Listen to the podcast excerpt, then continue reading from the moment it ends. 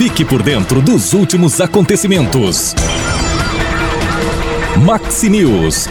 Atualizando você com a notícia.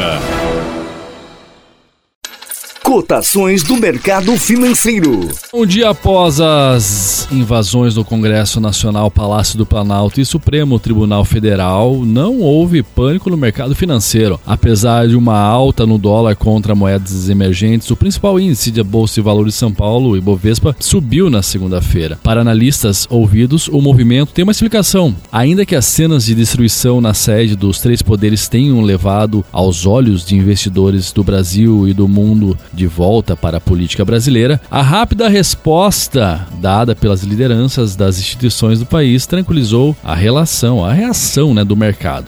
Próxima dúvida é saber se o presidente terá força necessária para promover um apaziguamento na sociedade de forma que novos atos não voltem a acontecer e não causem instabilidade política no Brasil.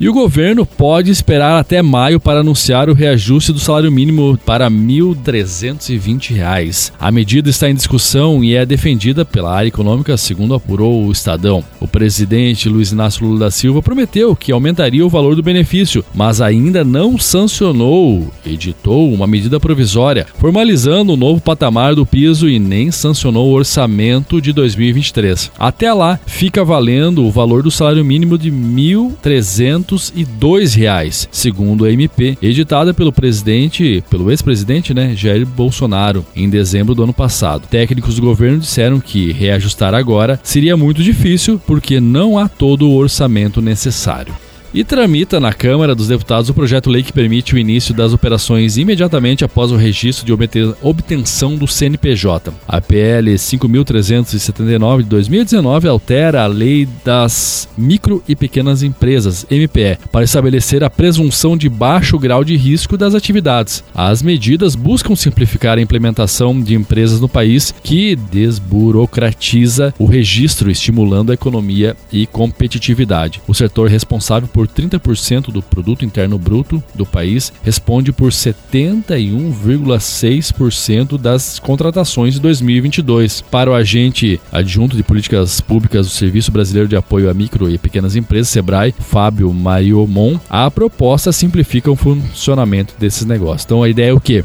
Assim que as micro e pequenas empresas ter o CNPJ, que foi obteve o CNPJ, já começar a funcionar.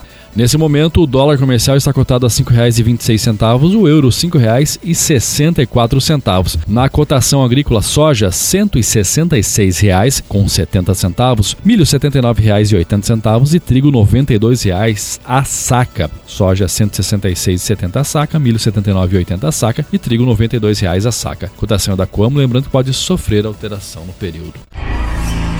Maxi News. Você ligado com as últimas informações.